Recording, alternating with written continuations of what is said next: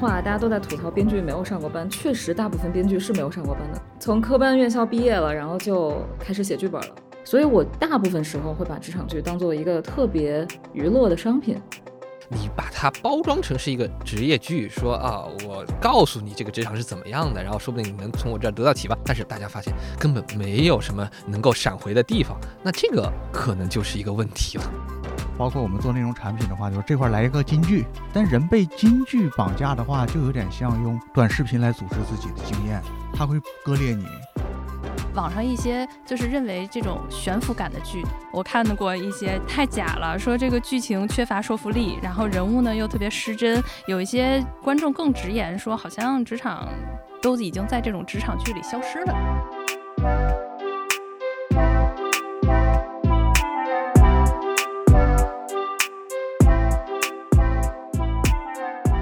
嗨，大家好，欢迎收听茶水间，我是妮娜。今天这一期节目呢，是我们当代职场认知塑造的第二期。那在上一期节目呢，我们聊到了社交媒体对于职场认知和观念的塑造。那我们今天啊，一起来关注另一个在我们日常生活中已经引发了一些现象级讨论的，就是影视剧作品对我们职场认知的一些塑造。那影视剧作品呢，其实从某种意义上正在成为当代人的职场教科书。那越来越多的朋友们啊，从里面去摄取一些职场的营养，总结成为一些学习笔记，并期待在职场当中活学活用。但也有不少朋友吐槽，就是说这些。些职场剧好像总有一种编剧没上过班的感觉，一些人物跟情节在真实的世界里面活不过十分钟。那我们今天呢，就跟大家一起来聊一聊影视剧作品是如何塑造我们的职场认知。那身为观众，我们在对职场剧的一些肯定，包括吐槽都在哪里？以及从这类作品中啊，我们到底可以学习到一些什么？那我们本期的第一位嘉宾就是大家非常熟悉的非职业作家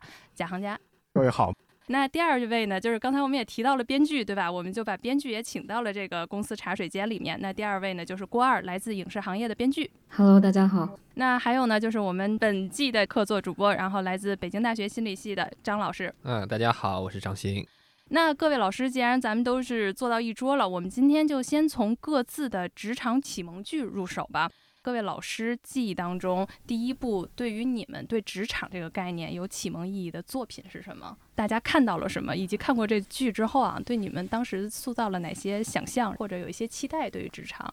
我刚才倪娜老师说的时候，就想了，我的启蒙剧还挺高级的，《红楼梦》。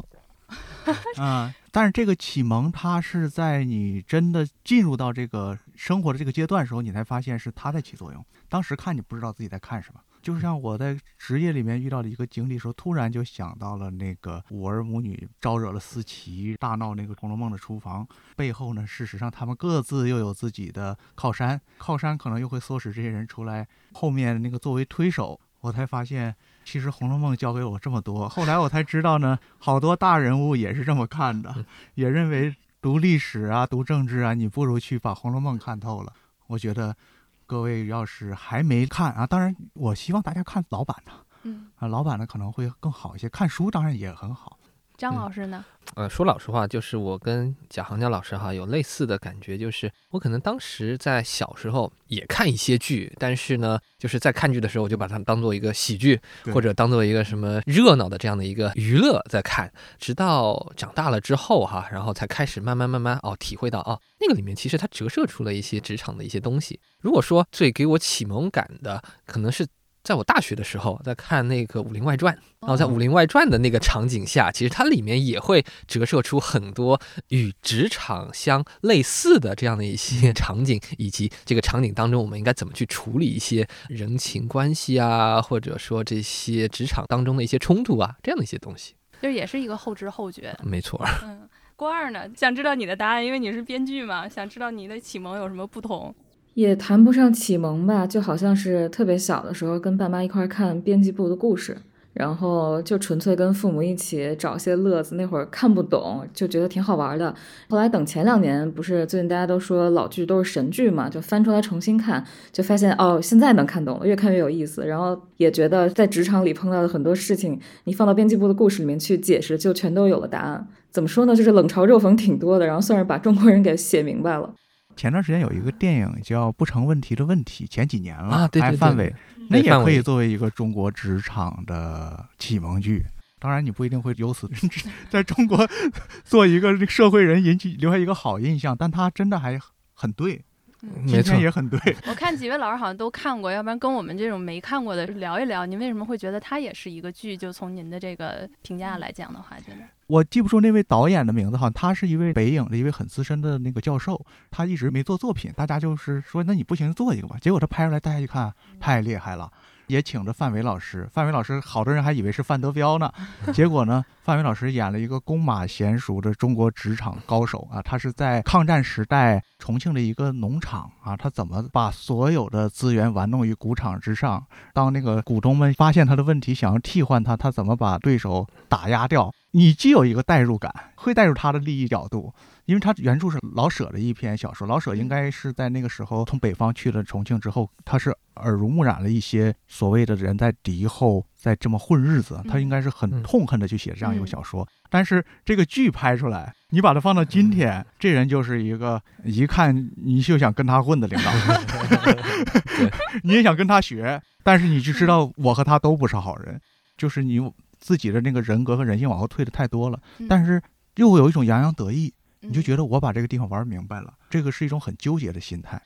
那我们就从这部剧往下说啊。刚才就像我开场的时候说，就已经有点教科书的那个意思了，正在成为从这个影视剧作品当中去学职场。我一般能看在网上大家都说学什么，我总结了一些，就比如说新人学习如何上班，这就是 大家在评价说我看甄嬛就是一个职场新人如何做到 CEO 开场的这样子之路啊。或者呢是中层学习管理技巧，可能刚才那部片子我们就可以去学。然后还有呢 一种就是说高层学习如何理解底层员工的诉求。有啊，可能高层平时真的是看不到，所以只能通过影视剧知道哦，原来他们是这么想的，他们有这些心理。但是我们也发现了一些，就是我们原来朋友看完了之后，比如说会写这种影评跟剧评。现在其实，在某些社交媒体上，他会有这种学习笔记，他就把哪些桥段，比如说像贾行家老师刚才说的这样子，哦，这个桥段启发了我，他在职场当中他代表了一些什么，就会有这种学习笔记的这样子的篇幅的整理啊。几位老师刚才也有说，就是觉得能学，有没有真正的运用到你们的工作或者生活里面的？比如说某些片段，或者你们特别深刻的，最后跟你们的生活当中的一些镜头，你们还真的能把自己带进去。我的印象，它其实是一种感受。你那个剧呢，它有一点像是一个提前的，也说游戏也好，模拟也好，它让你感觉到这个场，当然它不一定是准确的哈，但是它有一个远近关系。因为你要是在生活中，你是第一视角看。不能像看剧一样获得一个俯视的视角的，这个视角对我的帮助是很大的。就你会想，如果有一个人在上面看我们是一个什么关系？因为我也是稀里糊涂上了很多年班呢。然后我们公司合伙人，我的老板霍不花就问我们一堆人啊，说我给你们出道题，就是领导要是给你发微信，你在哪儿呢？你怎么回答？我一看年轻人怎么回答，他说你，他说你要是就你一个老狐狸，你上这么多年班，怎么回答？马上到，你不要说我在哪儿呢。学到了。但 但这个其实就是你在往上看嘛，你从上面看，你知道他要干嘛？他不想说获得一个你拒绝啊，或者一个什么，他其实就是关系。我们今天把职场拽出来的话，这份生活，这是家庭。那特忙的工作已经分不清这个东西了啊，对啊，那你得自己去分了。它实际上就是你和一个人有限的关系是怎么建立，可能是这个感受。我类似的就是，其实你真的说哈，如果我当时在看那个剧，你能学到什么？可能当时我我就觉得这就是个娱乐，就包括看不是问题的问题，看到影评说拍的非常好，我就看一看。看了之后，当时没有感觉，但是等某一天回溯性的 工作的某个场景，突然想到，哎，这和我之前看到那个剧里面的一个情节不是非常类似吗？我突然就有了一种说，哦，那个剧真的是把职场给写活了。对于职场剧的一种认知上来说，我特别同意刚才贾老师提到的一个，我从心理学的角度来说一下的话，就是你对对方心态的或者对对方需求的这样的一种理解，我们称为观点采择或者叫做心理理论。你得站在对方的角度去思考，他到底在想什么。然后突然我想到，就是在不是问题的问题里面哈，范伟有一个情节，就是发工资的时候，是手下的某一个小工吧，就特爱赌钱还是怎么样的，特意说你留下来，然后我给你发钱，但是这个钱我得从那里面抽走，就是给人一种就是恩威并施的感觉，就是说你有问题对吧？但是呢，我不当着别人的面来说你，但是我得告诉你有什么问题，并且我得给你这样的一个反馈。在职场当中，就是说啊，从中层或者从领导的角度来说，你就得有类似的这样的一个感觉。而如果你是站在这个职场里面的主体哈，你是第一人称来看的话，你可能想不到这么多。但是当你跳脱出来，就会意识到哦。其实这个我应该是怎么处理可能会更好一些。嗯，这说的太对了。现在职场老是处理这种 case，恩威并施是怎么能让他又 get 到我的意思？还得积极，就是你不能是打压他，你应该是激励他。但是在激励和讲清楚道理之间，就像比如说一个胡萝卜一个大棒。对 我们这种 HR 就经常的，我们也会深陷于，然后我们也听到更多的一些管理层找过我们，就是说，哎呀，我现在太难管理了，我现在应该怎么办啊？一些求助类型的。问问郭二呢？郭二，你作为编剧来讲的话，其实。接触的这些材料就会更丰富了，但是它还会跟你的生活，包括有一些像刚才老师似的，哎，好像昨日重现，这真的是我昨天看过的，或者是我生活中的一部分。我刚才听了两位老师讲的，觉得职场真挺复杂的，尤其像我们这种比较年轻的编剧吧。首先，呃，说实话，大家都在吐槽编剧没有上过班，确实，大部分编剧是没有上过班的。从科班院校毕业了，然后就开始写剧本了。我也是稀里糊涂上了几年班，就是半路出家的这种编剧，所以可能还有一点点职场经验。但是对于一个比如三十出头人来说，那些职场的东西，包括刚才我们提到那个电影，它里面东西太复杂了，你让我。真的收掉很多脑细胞，可能才会想出一个特别特别非常在人情世故上下功夫那种桥段，让我们其实也挺痛苦的。所以我自己看职场剧的时候，我也会在想，哎，这个编剧他上没上过班，或者说他的职场经验怎么样？所以我大部分时候会把职场剧当做一个特别娱乐的商品。我不觉得我能从里面学到特别多东西，因为你能大概想到写这些作品的人可能跟你的经历差不多。明白，哎，那刚才其实我发现，就是三位老师在谈的时候，都有一个词叫代入感。就是我们在刚才聊的都是好剧，就是好剧，第一个它就有一个很强的代入感，它会把你放到那个情境里面，或者给予一些就是在真实的你的职场生活或者生活当中的一些视角，可以再重新审视这些问题，去重新思考。但我们现在呢，其实也发现了网上一些就是认为这种悬浮感的剧，对于这些剧有这么多 说，哎，活不过十分钟，或者这些剧情我看到过一些太假了，说这个剧情缺乏说服力，然后人物呢又特别失真，有一些观众更直言说，好像职场。都已经在这种职场剧里消失了，逐渐的，就是大家针对这些吐槽或者这些不好的剧，它到底是哪一块？大家可能是说做的不是特别好，在我们这边看起来的时候，就是这种悬浮感会出现呢。我觉得首先还是那个代入感的问题哈，就是说，像我刚才说的，你没有一种回溯性，就是说，当你在以后职场上如果能碰到类似的和说一下子闪回到那个剧里面的情节的时候，这个剧我觉得就成功了。但是如果你说哈，你把它当做一个娱乐，怕的就是你把它包装成是一个职业剧，说啊，我告诉你这个职场是怎么样的，然后说不定你能从我这儿得到启发。但是大家发现根本没有什么能够闪回的地方，那这个可能就是一个问题了。说到这里，我突然想到，就是当你去玩一些那种游戏的时候，什么样的游戏能够带给你最强烈的这样的一种兴奋感或者刺激感呢？如果把这个做一个类比推到我们的那个职场剧上，也就是说，它会带给你的一种你身临其境了，嗯，而甚至是说比你在实际职场上感受可能还要再强烈一点，让你说这个人，如果我在职场碰到会怎么怎么样，对吧？但是同时，他又能够让你在你的现实生活中找到那个影子，说哦，这个东西确确实实是有可能发生的。但是很多我觉得不好的职场剧，这不可能发生。贾老师这边。我刚才就在想哈，就是张老师说这个代入感究竟，因为那些剧我也没太看过哈，嗯，但是我大概能够感受到是什么样的问题，可能就是那种《小时代》的观影体验，是吧？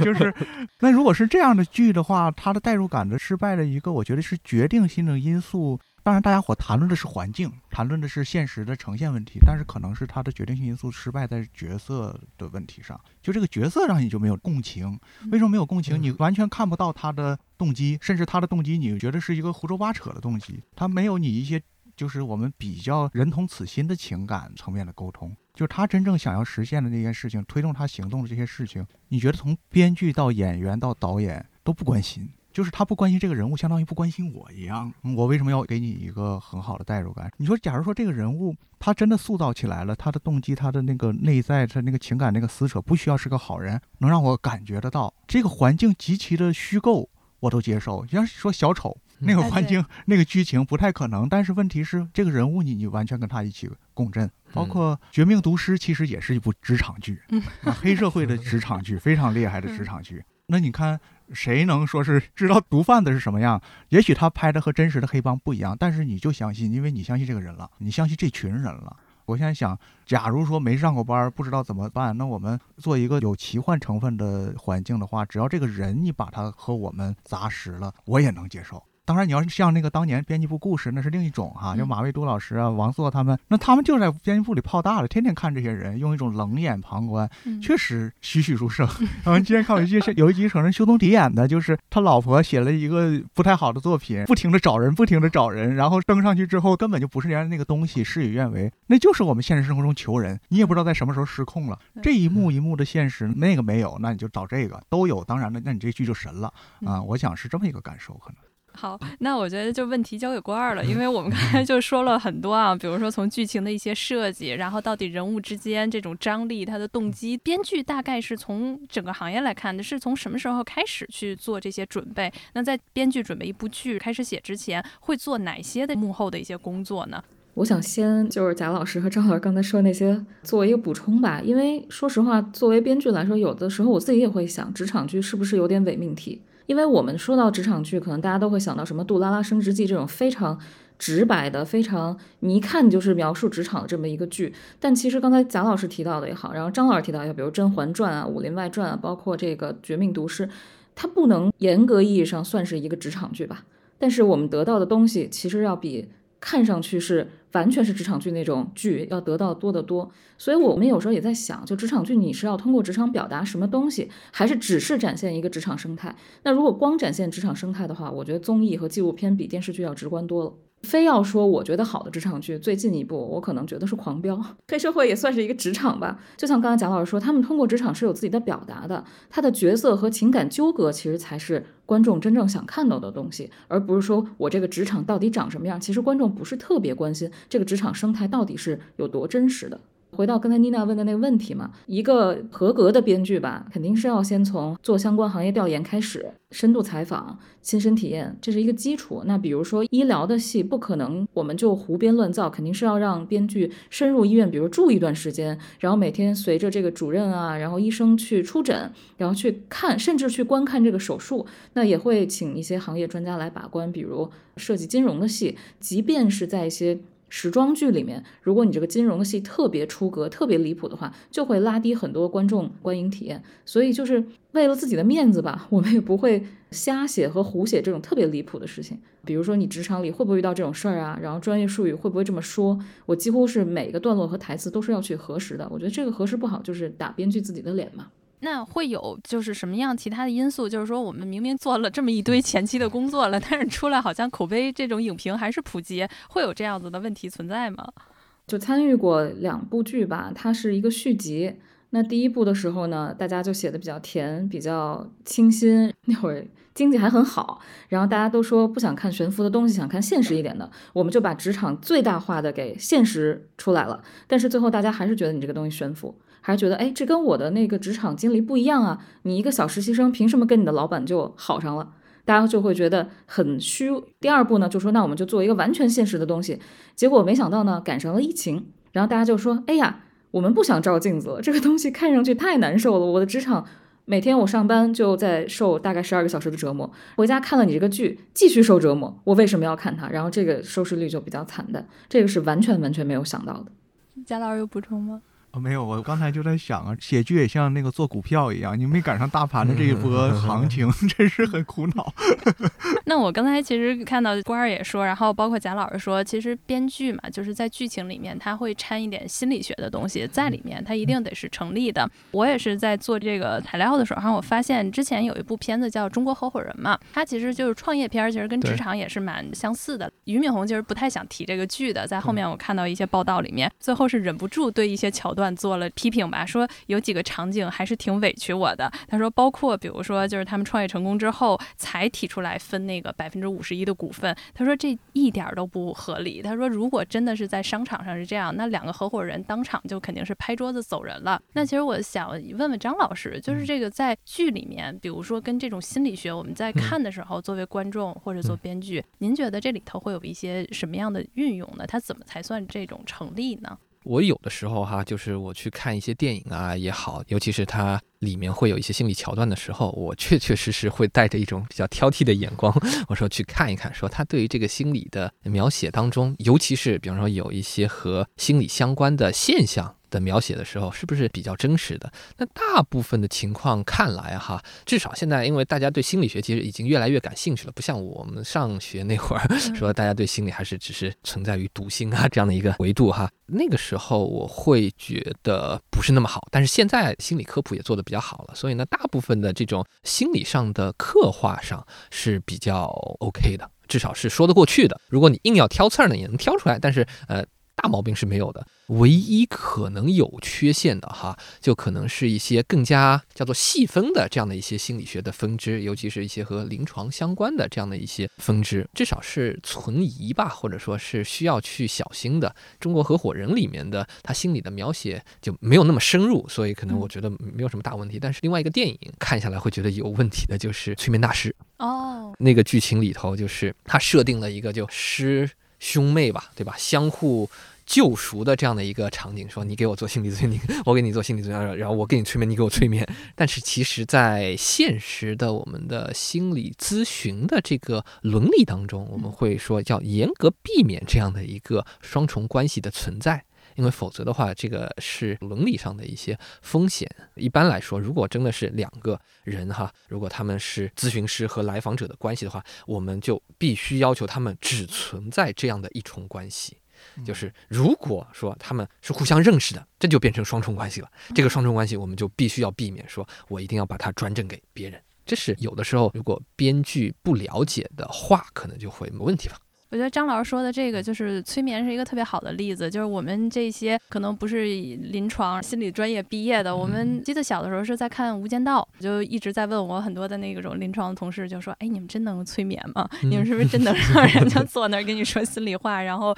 去做这些东西？”张老师，你们可以做到这些吗？就是心理咨询师坐那儿让你进入那个？首先哈，我不是心理咨询师，所以我没法判断是不是有人能做到哈。但是现在有一个叫做精神分析的疗法。它里面最常用的一个技术就是催眠的这样的一个技术，这个是毋庸置疑的，他们是有用的。而这个技术它背后的一个逻辑，其实就是一种暗示，让你把埋藏在一些无意识当中的过去的伤疤呀，给表露在意识层面，从而对你那个伤疤来进行治疗，这个是客观存在的。对，为什么我会提到这个场景呢？是因为我会发现，就是大家在某一类的片子红了之后，他对这些场景非常敏感，他就会记得。比如说，我之前在观影的时候，还会有一个，就是说有一些剧它可能不红，但是它里头有一些金句就飘红，然后已经成为了大家现在的就是职场扣的一些剧，就是说哎，谁谁谁曾经说过这句话。因为我之前在咨询行业做嘛，那个时候。前半生应该是非常火，里头有一个非常经典的桥段，然后贺涵就说说啊，你们咨询师就是要做 number，然后客户要一个 number，我们就给他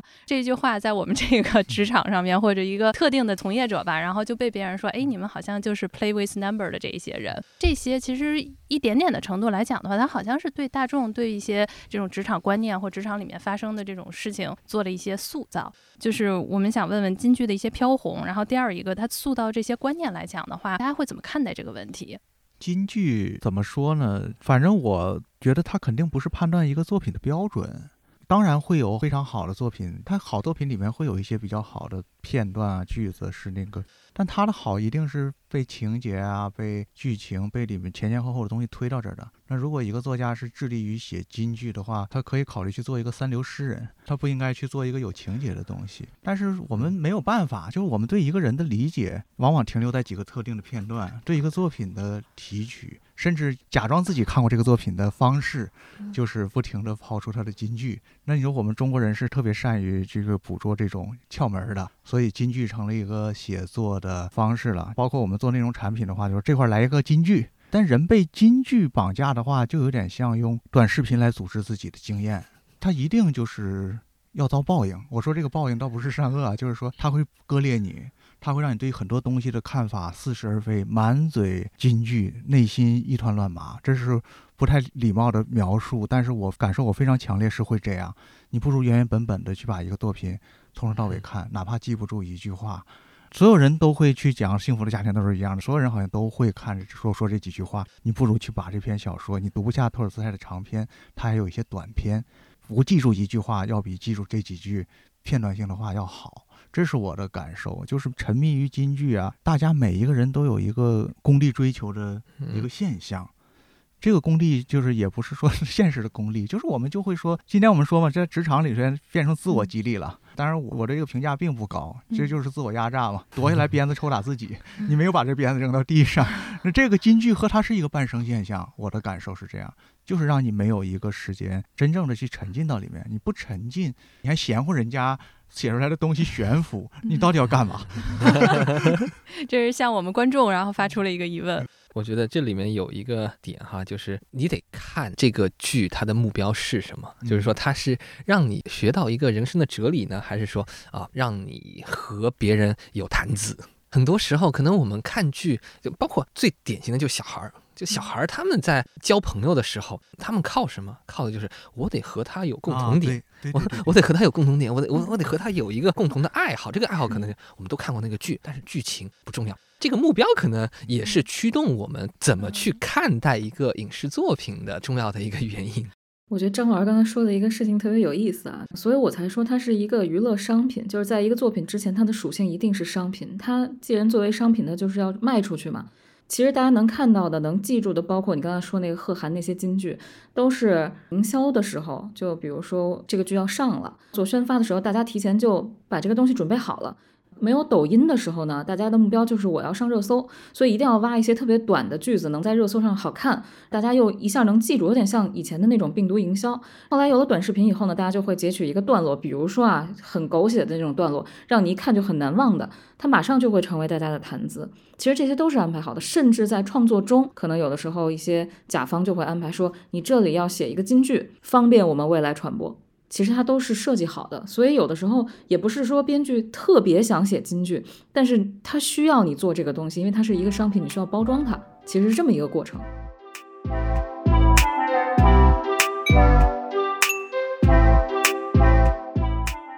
那聊到这儿，就刚才关儿说到，影视剧作其实它应该先是一个娱乐行业的带有娱乐属性的一个商品，其次才是有一些，比如说教化育人的一些作用，其实他还承担了。但是呢，在这里面，我们就想说，到底大众应该给他多少的比例，在他承担这种教化育人、社会责任感，对吧？你应该宣传正确的价值观，这好像看起来又有冲突，但是呢，又不能说他完全没有。刚刚我们问到的一些几位老师，都是停在观念层面，我们可能学到一些东西。我们引申到一些生活的一些镜头，可以把我们拉入。但我确实呢，会看到现在在择业观上，尤其是说他转为行动力了。那我们上一集，比如说跟熊阿姨聊的时候，就是说他为什么想当记者？他说一开始就 是因为影视剧作品里面就看到哇，记者好酷啊，可以做那些调查，就做那些研究和报道追踪。那我自己之前追那个罗翔老师的时候，看后大法考里面有采访他们现在做那些司法的那些学生，就说你们为什么想要去考司法呢？为什么想要去？当律师，很多人答案就是一号黄庭。从那个时候，我们就觉得我设定这个职业了，我就想成为一名律师。更有就是我们前两天吧，就是说本集的编辑小尹，他自己的一个好朋友是看了《何以笙箫默》，何以琛就说哦，我一定要去做律师，真的是研究生毕业，然后去到了律师里面。这个的时候，我们就发现了，他不止停在观念层面上的一些学习了，他会转化成一些择业观，然后转化成你在生活中的这种行为。在这些 时候，通常会有一个问题，就是现实。的这个跟理想，它好像有一定的这种差距。几位老师怎么去看呢？尤其是可能在进到某一个行业里面的时候，像张老师说的有 reality shock，哦，这好像跟我看的片儿不一样。这个情节的时候，我们会怎么去看待？第一个是影视剧作品的责任和作用吧。第二一个就是被 shock 了之后，这些年轻人真正存在生活里的人，他有怎么样的从这块的解读呢？这个数据上我不太确定哈，就是说有多少人他是看了某个剧，然后就一定要从事某个行业的，一定是有可能有这样的一个比例的。很多剧里面，它如果是一部包装比较精良的这些剧，它现实意义上来说，它肯定是要有一定的现实意义。如果是纯娱乐的，就大家哈哈一笑笑过了之后，可能就不会留下任何的新的思考。这个其实从看剧来说，也不是剧本编辑方或者出品方他们想要达到的这样的一个目标。不过有的时候，如果你过分的把这个剧带入过多了之后，去说我就要以这个剧里面的一些人物来做我的择业的这样的一个标准的话，我觉得大概率上你会出现 reality shock，对吧？因为很多作品它本身就是源于生活，但是它高于生活呀，而且它表现的很多在这个。职业金字塔当中，它应该是比较小部分那个群体，它普罗大众的生活其实它是比较难以去描写的。就像刚才说的，如果真的要去了解一个职场，你不如去看一个纪录片。就这个纪录片里面，你可能会看到更真实的这样的一个职场，而不是百分之五的精英的他的那个职场。贾老师呢？我是这么想，可能想法比较自私，因为我会站在创作者的角度，想更多的去争取松绑嘛。但是我要跟大家聊的一件事情是，我们要从文学史的视角去看，真的不是说好多人他在推卸他的这个责任是做不到。就像郭二老师作为编剧有这种感受吧，应该当你想我这个作品首先要完成几项社会功能，怎么去教育大众的时候，你这东西肯定写的奇烂无比。为什么会这样呢？因为我们刚才说文学史，那我们今天说了好几次托尔斯泰。跳回到托尔斯泰那个时代，在十九世纪的话，文学和艺术是人类的一项主要事业。他们会认为我在承担着人类一项主要事业，所以他们才会作品有那么大的能量。但是后来科技发展上来了，这个艺术家和文学家给自己制造的这个迷梦，也可以说被打破了。他再也不是人类的巫师了，他突然发现自己就是一个普通的职场人士，我就是一个讲故事的人。你跟托尔斯泰说你是一个讲故事的人，他说我是神，你怎么能把我说是一个讲故事？没有这股心气儿了，你的作品的话呢，就要回复到和别人齐平的这个地位。你凭什么去教育别人？凭什么把你对世界的看法和感知强加给别人？你只能去加给你的创作的世界和你的作者。这个可能是当下即使有那么大的创作力的能量的一个作者，他都。无法，甚至也不敢去采取这样的一个视角从事创作的原因。而如果你继续怀有那种横七四句一样的那个使命感的话，在今天就像一个妄人一样。今天的作品实现了创作的那个教育意义和感染意义，往往要在你先做好你的行活，做好你的手艺，把你的才华用你确定的经验展示出来之后，它中间的那个过程它是第二性的，在后面的。咱们刚才就说那个《绝命毒师》就有那个例子。《绝命毒师》的那个主创吉利根，他就吐槽一句话，他说：“我一直想把老白的罪恶展现清楚，写坏，但是我不管怎么写，人们都会原谅他。嗯，我让他杀孩子。”人们也会说他也不容易啊，啊，他也是为了家庭。其实吉利根从一开始对这个人物的设定就是很清楚的，他自己是有一个非常清晰的善恶观念的，就是他取这个剧名嘛，Breaking Bad 这个剧名意思就是说，程度就是问题。你不要认为我有一个理由我就可以去制毒，你做多做少这个事情不改变这个罪恶的问题。他本来有这么清楚的意识，但是因为他做的太好，他给人的那个感受是非常奇趣多义的。那么我觉得这实际上也是一种尊重，就是你的观众和你是齐平的，他是一个成年人，你也是一个成年人，你不同意他的观点，你就放弃讲好故事这个责任，非要告诉他这人是个坏人，一定旁白，注意看这个男人他在制毒，他是一个坏人，那你不是一个好的创作者了，嗯啊，所以我会认为我们创作者的本分是要贡献这些创作，既做创作者，我又要做教员，我觉得是一种妄人。嗯，你同时能做好，那你是一位大师，那是另当别论的事情。郭二呢？是这样的，我还是那句话，我觉得它是娱乐商品啦。那么如果有教化作用，它是一个锦上添花；如果没有的话，我不觉得它有问题。我想从技术层面上谈一下，就是职场剧它怎么出来的，就是因为大家也都上过班，那职场上大部分事情发生的是非常平淡的。你可能自己都想不起来，哎，我今天发生了什么事情，或者说你跟你领导那个吵架，你自己想一想，搬到电视上可能它就不好看。所以，我们可能要在 现实生活中提炼一些非常 drama 的事情，或者编造一些不完全脱离现实，但是离地面有一定距离的这种事情，来抓观众的吸引力。那么这个时候，你现实就是要为剧情让道的，因为你现实的支撑不起来剧本需求，或者说能支撑起来的事情它过不了审。所以电视剧它其实是。为了人物角色服务的，而不是说为了现实服务的。那如果你只重真实，会忽略戏剧逻辑，也会被观众诟病说：“哎，你这就是焦点访谈。”其实它职场剧或者说一个电视剧，它写作方式是这样子的，它就是不完全现实的。因为当年有一个剧吧，我忘了是九十年代还是哪个年代，就木村拓哉演的《空中情缘》。他讲的是飞行员嘛，然后这个剧一播出来以后，日本那年招飞好像多了百分之六十还是七十的人。我是觉得职业是没有什么高低的，也没有说这个职业好那个职业坏。但是作为一个，就像贾老师刚才说，即便是未成年，你到了择业的时候已经成年了，你还是要去给自己稍微做一做 research，对吧？你要给自己稍微做一些功课，而不是说这个剧里面讲的这个职场你就完全信以为真。我是觉得所有剧里面或者综艺里面的职场，它都是被美化或者夸张化的。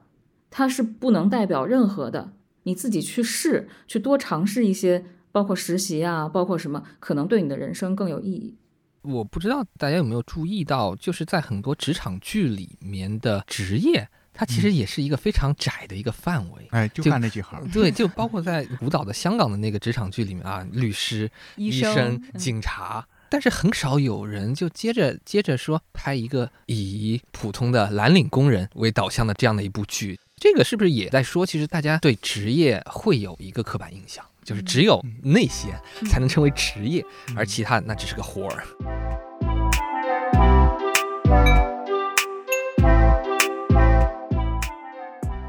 我有一个联想啊，其实刚才说择业，择业后面有一个词，就是选择的“择”字很重要，你有多大的选择能力？不知道你们有没有这种感受？可能倪娜老师说的时候，他自己都没有意识到，就是他想选什么，他就选上了。看剧就可以找工作，好多人不是的，好多人是看这个报纸上的这个招聘栏找工作，好多人是看面子，当然更厉害的人看心情。这个选择能力其实是在这个前置的，当然这个选择能力也不完全在能力，它还有在一个你能不能承受那种未知的那个心境，你这个人心有多大。这个选择的能力可能是很重要的，这就它也是一种试错能力啊！你错了，不喜欢，没你想那么好就能够回来。而今天的时代也好啊，今天大部分的朋友的状态也好呢，可能没有这么大的机会了。比方说，我有一位朋友专门做职业咨询，他说五年前我会非常真诚的向应届毕业生说，一定要找一个。你自己热爱的、感兴趣的，同时它能不断的让你学习到新东西的行业，不要只看薪酬，只看这个世俗的标准。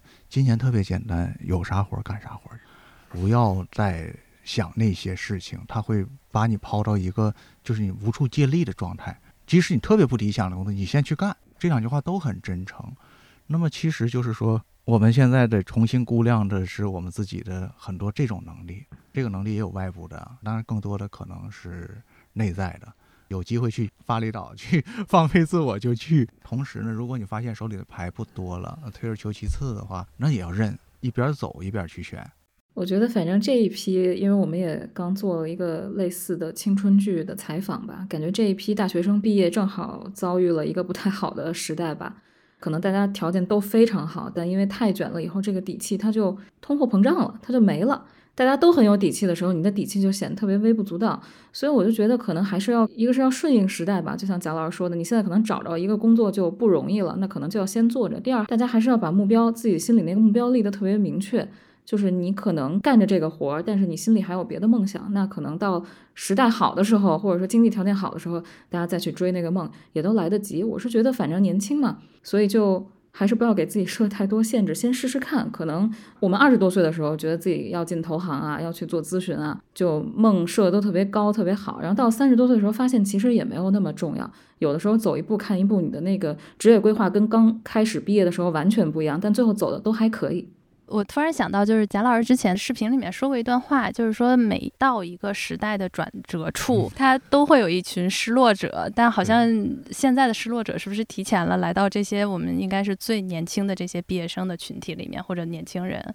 这个其实和那个情境下面讲失落者不一样，在那一代人呢，可能他被塑造好了，塑造好了之后呢，又不再把他放在那个位置上了。嗯，他的失落是一个。自我的问题，比方说同时期你走到温州去，温州人都听不懂你在失落什么，自己去做双鞋子嘛，你们有手有脚在这干嘛呢？但是你又不能说这个观点是成立了之后就说这些人是不值得同情，因为他当时没得选。而我们今天的年轻人，他更多的问题可能就是这是因为你踏入社会的第一步。中国好多年轻人是非常好的成绩，从大学毕业才开始建立自我，所以他特别需要用各种各样的东西来定义他。而现在没有人给他一个定义的机会，他是极度的痛苦。对啊，他会把工作看得远远超过一个职业，超过一份收入的意义。他把太多需要他自己负责任东西都赋予这份工作，而这份工作完全不能承担啊！就算你走得特别好，你也不能承担这个东西，它不解决这个问题的。它其实就是说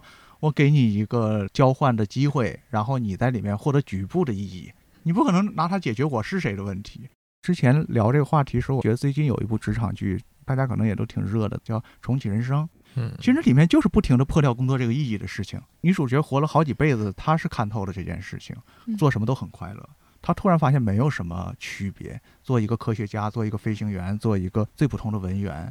啊，当然她给予的一个回答，尤其对一个当代女性来讲，婚姻这事儿也不重要，婚姻在里面是个背景，几个很要好的闺蜜，自己的平静能够替代婚姻。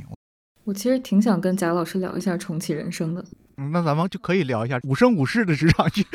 对，因为女主活了二百岁嘛，等于她活了五辈子嘛。然后当时大家看完了，其实也没有把它当职场剧来看，只是她觉得这是一个浪漫奇幻剧。但是它里面首先第一描写的职场非常的真实和扎实。第二，就像贾老师说的，到了第五辈子的时候，其实大家都没有想到，你想一个女机长得从小优秀到大，终于在二十多岁就做到了机长这一个职位，然后结果她救完朋友以后呢？他说：“我不干了，我要回到小镇上做我第一辈子做的那个公务员。”这个大家其实是都没有想到，觉得他的这个选择太令人震惊。尤其对于中国人来说啊，如果活了五辈子，因为我们前些日子也在自己的播客聊，如果活了五辈子的话，第一辈子你死掉了，然后第二辈子肯定要去买第一辈子没有买的彩票，对吧？或者说我去炒房地产，然后先让自己发财，而不会说我五辈子都去好好高考五次，就一听就很让人崩溃。所以我觉得日本人跟中国人心态差距还。蛮大的，你就感觉这个国家是富过了，他在那个山顶上了，所以他的整个心态就没有那么的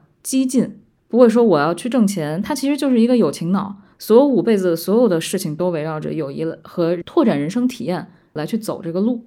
对，所以想听听贾老师对这个背景，您觉得有什么补充和看法？反正我觉得，如果是我们每一个人都不会那么活，肯定不会去高考五次。但是他是给那些看的人是只能活一次的，那你不可能看着一个人狂妄的像尼采一样，第二辈子就变成一个超人了，做出来的全都是大家理解不了的事，这也不是日本人的民族性格哈。那可能他可能会强调的是用五辈子来反复，可能第一辈子是一道题，后面四遍全都是验算，只是把前面的某一个细节纠正，他不能改变这条故事线，这可能是一个编剧技巧。因为这个剧我的感受是这编剧非常厉害。啊，这看起来好像是大开脑洞，但实际上这个编剧的那个弓马娴熟，一些细节的处理是让我觉得挺赞叹的。但这个基础上，他可能就只能让他去高考五次，只能让他去解决几个问题。就像你真的就说友谊这件事情就能放到人生基石上的地位吗？我觉得编剧恐怕也不这么想，一个活了五辈子的人也不那么想。但是你对一个观看这个剧的年轻姑娘，你告诉她这件事是有意义的，告诉她生活中够得着的事儿是有意义的。你告诉他，女性也可以怎么去追寻那些呃很深刻的东西的话，很多人会死在这条路上的。所以告诉他这些，我觉得这就是他能尽到的责任。嗯，所以从这个角度来讲，我觉得这是个好活儿。我觉得编剧做的这个选择是我认为的最佳选择。我觉得聊到这儿，最后就想说，大家都在想，现在的职场剧好像就给我们看了那种高开高走的人生，然后都是非常优秀的办公环境，然后那种办公室都超大，然后落地窗大玻璃，塑造了一种每个人穿的既精品又时尚、很有品位在那里面的工作，所以它会形成一种落差感。包括怎么看待这个工作吧，就是工作好像成为我们自己的一个名片，我们介绍的时候都会拿这个东西去说。我曾经跟一个也是咨询师，然后去聊天，然后包括我们。自己在职场上，真正现实职场上去看到，确实在过去的一段时间之内，在职场上取得巨大成功的人其实是有的。但是这些人呢，他也有一个问题，就是在经济衰退之后，其实我们看到做到很高职位的人，比如说他是都 Asia Pacific 的这种 VP 的情况之下，总部有一天要去裁员的时候，就是说，哎，你这个业务线被并购了，他一下从四十多岁的这么高的职位上，他马上就说我没有岗位了，接下来可能几个月的时间，我就成为了一个失落的。一个人士了，这个因为我们当时那个朋友是他在做这个新加坡当时一些高管，包括对年轻人的教育工作，之前一直跟他有这种往来，就是说，哎，我们请你去演讲，对吧？给年轻人说就业观、职场，然后怎么样去。结果再去请到的时候，他就说，哦，我现在没有办法再做这件事情了，因为我现在自己就处于一个非常失落，然后遭受到这种打击和冲击。他说，我不知道该以什么东西去开启我下一段的这种人生。所以其实有的时候，他们过往的这些形式都是。是工作填满，可能十六个小时以上，天天空中飞人的这种生活，但一下子把这个工作抽离出来的时候，他们一下其实也是卸掉了，然后为这些非常实际的东西就开始发愁了，就是这样的。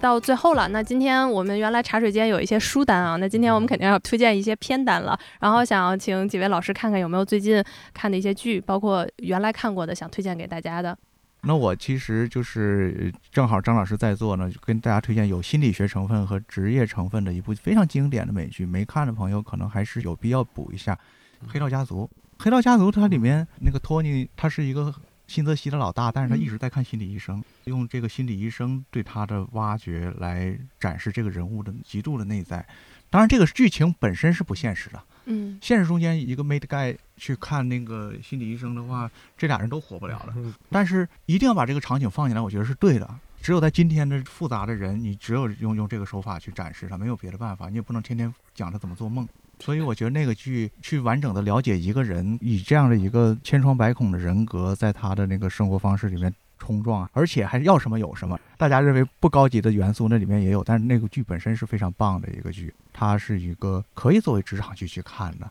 呃，新闻工作室我不知道大家看没看，我觉得那个是一个挺好的职业剧，它的那个问题设置的还是挺高级的，挺值得向大家推荐的。我看比较有共鸣的就是《Big Bang》里面的就是那种 Sheldon、Leonard 他们的这种科研狗的 生活，也是比较是比较有共鸣的，是吧？就里面他们的这种家庭生活呀，包括就是科研的一些内容，其实是可以以这面镜子去窥探，说一个做科研的人他都是那种了无生趣的，他们也可以有好朋友，也可以在生活中在科研之余可以享受很好的这样的一个生活。罐儿呢？我推荐两部吧，这两部差距还挺大的，一个是大家都。